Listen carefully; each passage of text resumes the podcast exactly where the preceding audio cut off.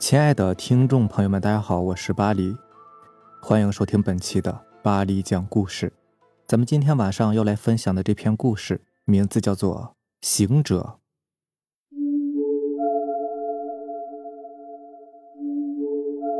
大家知道，新疆地广人稀，地形复杂，地貌特征异常丰富，既有广袤的戈壁滩，也有无尽的沙漠。此外，在天山附近也有成片的森林，所以新疆很早开始就是国内外探险家的乐园。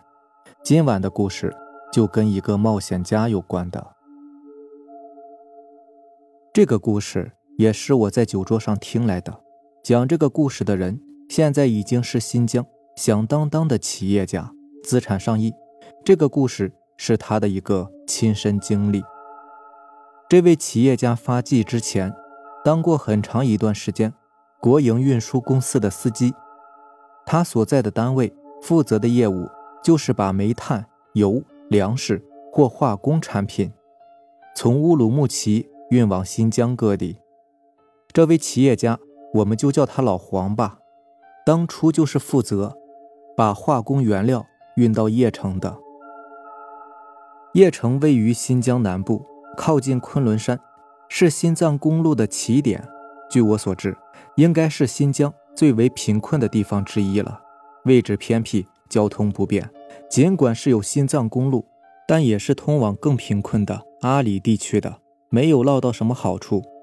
由于位置偏远，没有人愿意跑那条线。老黄当时还是一个小伙子，没什么后台，领导就把这光荣而伟大的任务交给他了。那是一九八七年，老黄开了这条线有两年了，倒也逐渐熟悉起来，越开越顺手了。七月份，上面又有任务，负责把一批化学原料运到叶城去。于是，老黄照例开着车就出发了。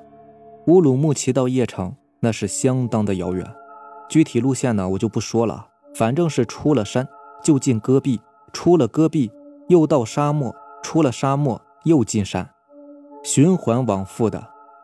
那时候的南疆本来就不发达，沿途的城镇也很少，库尔勒、阿克苏也都还没有发展起来。这一路上呢，说的夸张一点啊，公路上有时半天都看不见一辆车。老黄走这条路线。那是相当孤独，除了副驾驶也有一个司机能够说说话以外，就没有什么机会碰到其他人了。寂寞时常是陪伴左右。那天，老黄和副驾驶小李把货装完就出发了，一路上呢倒是也很平安。小李是新来的，对这条路还不太熟悉，所以一路上老黄开的多一些。就这样开了三天，老黄的车抵达了。塔克拉玛干南缘的民丰县加了一下油，休息了一下，就继续上路了。再开一天多就能够到叶城了。从民丰到叶城，全部都是戈壁滩，寸草不生，路也不好走。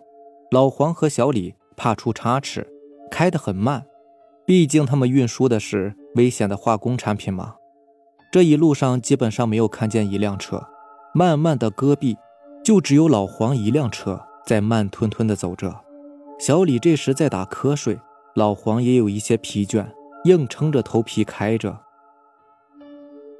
就在开到临近中午的时候，老黄忽然看见前面路边有一个人影，好像是在向自己的车招手。老黄有些奇怪啊，这没有人烟的地方，怎么会突然冒出来一个人呢？老黄觉得有些奇怪，于是就开了过去。当车开到路人旁边时，老黄看清了那个人的面目，是一个中年人，穿着一身旅行用的衣服，背着一个大包，胸前还挂着一个大水壶，戴着宽檐的帽子，皮肤黝黑，从外表判断，应该是一个出远门的游客。老黄拉下车窗，问那个中年人怎么回事那中年人呢，倒是也很冷静，只是问了一句话。去叶城是走这条路吗？标准的普通话，还带一点京腔，明显不是本地人。老黄点了点头。那个中年人忽然笑了，对老黄招招手说：“你继续开吧，谢谢你了。”老黄纳闷了，招了半天手，就为了问这一句话吗？他难道不是要搭车吗？车里面空间倒是也宽敞，老黄有意帮忙，于是问中年人，要不要搭车去邺城？那个中年人又笑了，不用了，我走着去，我就是从民丰一路走过来的。老黄惊呆了，这个人疯了吗？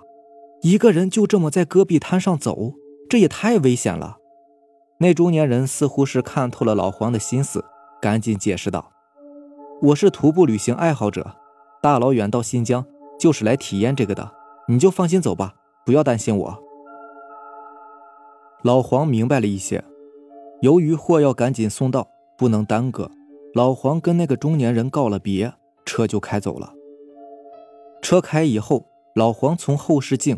看见那个人还对着自己招了招手。后来这一路上呢，也没有遇到什么事情，顺利到达邺城，完成了运输任务。渐渐的，老黄也把这次公路上的奇遇就给淡忘了。时间又过去了三年，到了一九九零年，老黄通过自己的努力，已经成为单位的骨干，不用再跑那条艰苦的路线了。也是七月。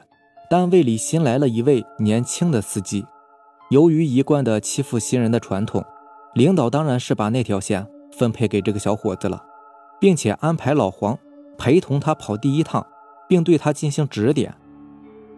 那个年轻人呢，倒是也很聪明，刚开始的几天开的都很不错，车子顺利来到民丰，又到了那最荒凉的一段路了。老黄对这里是再熟悉不过了，自己最初也是跑这里的。来回少说也有几十趟了，新司机小心地开着车，缓缓地行驶着，老黄就坐在副驾驶上看着前方。就在这时，新司机忽然对老黄说：“前面怎么有个人影啊？好像是在向我们招手呢。”老黄仔细一瞧，果然有一个人影。老黄看着人影，好像有些眼熟，但是怎么也记不起来了。车子开得近了。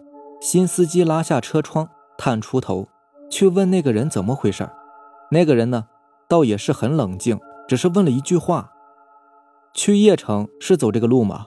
标准的普通话，还带点京腔，明显不是本地人。老黄心里面咯噔一下，这个人不就是三年前问路的那个中年人吗？老黄赶紧通过车窗仔细的看了看那个人，穿着一身旅行用的衣服。背着大包，胸前还挂着一个大水壶，戴着宽檐的帽子，皮肤黝黑，这个样子跟三年前简直是一模一样啊！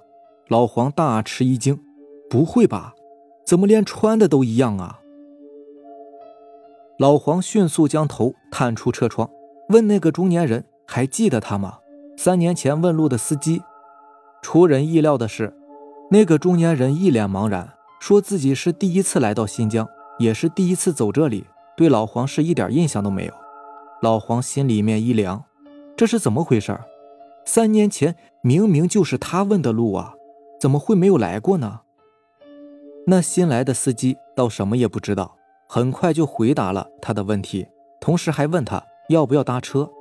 那个中年人忽然笑了，对新司机招招手说：“你继续开吧，谢谢你。”老黄清楚的看到，他的言语、他的表情、他的动作，都跟三年前问自己时一模一样。不会这么巧吧？老黄心里有些发毛。在这没有人烟的戈壁滩里，自己竟然又遇到了他，一个与三年前一模一样、没有任何改变的他。而更不可思议的是，他竟全然忘记了以前的事情。老黄是越想越毛，这个中年人到底是什么人呢？在他身上发生了什么呀？就在老黄沉思的时候，新司机已经发动了车子，向中年人告了别，继续上路了。当老黄回过神来时，那个中年人已经看不见了。新司机呢，倒没觉得有什么不妥，自言自语地说：“现在城里的人呐，都这么爱冒险。”喜欢跑这么远，搞什么徒步旅行，真是吃饱了撑的。后面的路程，老黄是一直心不在焉的想着刚才的一幕。之后的路程呢，倒也顺利，车子有惊无险的抵达了邺城。再后来，老黄就辞职了，下海了，赚了很多钱。同时，他也再没走过那条路线，甚至没有再去过邺城。那天喝酒时，半醉的他迷迷糊糊地说：“我相信那个人呢，现在还在民丰到邺城的公路上徒步旅行呢。真的，我敢打赌。”好了，这就是咱们今天晚上要分享的故事了。如果喜欢咱们的节目呢，就点个订阅吧。如果你也有比较精彩的故事想分享给大家呢，可以关注我的微博“巴黎讲故事”，然后将你的故事发给我就可以了。行，那咱们明天见，拜拜，晚安。